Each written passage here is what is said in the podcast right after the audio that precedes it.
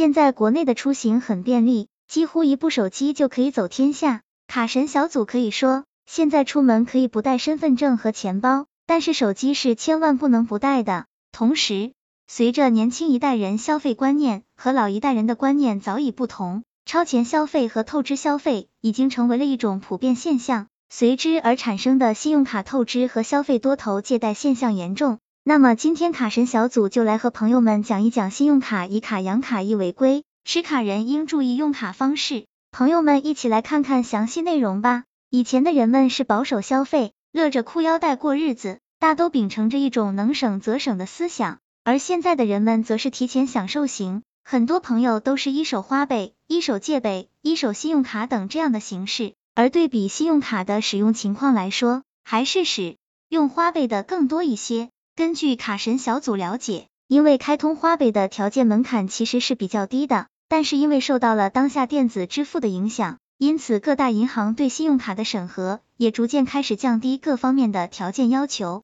所以现在使用信用卡的数据也开始日益高涨。因为信用卡的额度肯定是要比花呗这些额度要高的，再加上使用信用卡消费还能提高自己的征信记录，所以对于当下急迫用钱的人们来说，开始渐渐选择信用卡使用的人也越来越多，但是这些先借款后还款的方式出现以后，也可以说是变相的刺激了当下人们的消费欲望，所以就导致很多人的收入大都是用来还钱的。卡神小组可以直言不讳的说，工资到账就还款的差不多了。在人们的日常生活中，使用信用卡套现这个现象是非常常见的。虽然各大银行都明令禁止使用信用卡套现这一行为。但是这种现象还是经常出现在人们的生活里。根据卡神小组了解，大部分持卡人使用信用卡，其实都是以卡养卡，在套现资金，从而达到自己各种投资和消费。这种就是朋友们们所称的利用信用卡赚钱。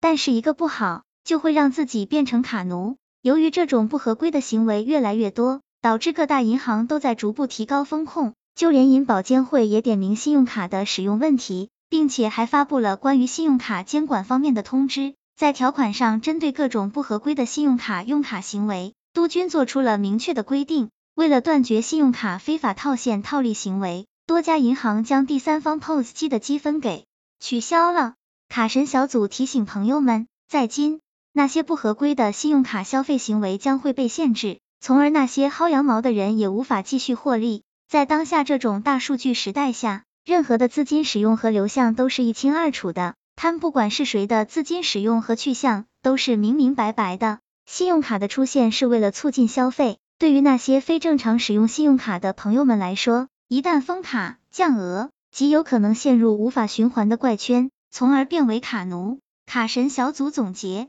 在最后，卡神小组认为信用卡套现这种行为无法避免。卡神小组要说的是，信用卡套现的尺度还是要有的。谁都有急用钱的时候，但是靠着信用卡套现过日子，那么等待持卡人的只有卡奴的泥潭。卡神小组希望朋友们能够理性消费，理性看待信用卡，毕竟天下没有免费的午餐，朋友们说是不是？希望这个资料对朋友们有所帮助。